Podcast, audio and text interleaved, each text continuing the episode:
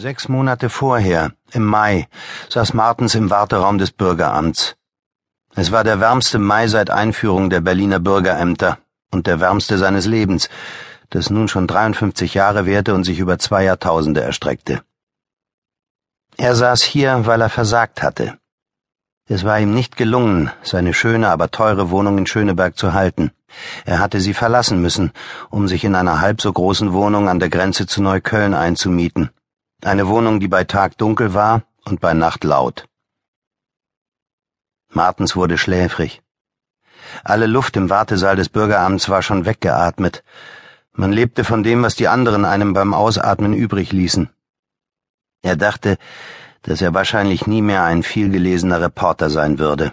Zu groß war die Krise, seine und die der Printmedien.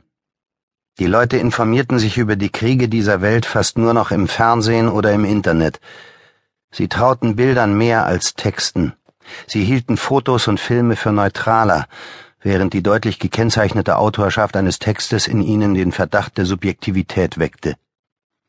Kaum eine Zeitung räumte der Kriegsreportage noch Platz ein, und für einen Korrespondentenjob, die einzig halbwegs akzeptable Alternative, war Martens inzwischen zu alt für das eine zu alt und zu störrisch, um das andere aufzugeben. Wider besseres Wissen glaubte er nach wie vor an die Kriegsreportage, er glaubte an den Text.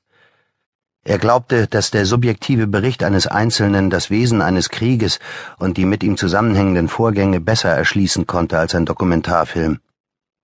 Gerade durch die Subjektivität gelangte man in eine Tiefe, in die der Film nie hinabreichen konnte.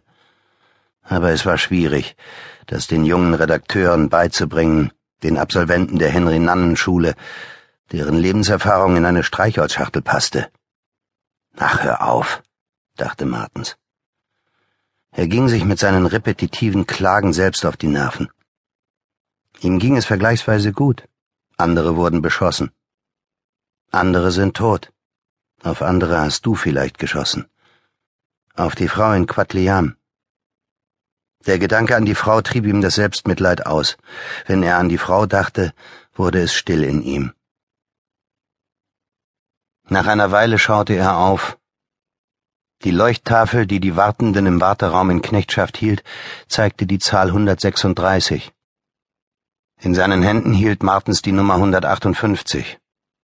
Martens ließ die Zahl 136 nicht aus den Augen. Er zählte 21, 22, 23. Bei 115 änderte sich die Zahl in 137. Bei 142 betrat Miriam den Warteraum.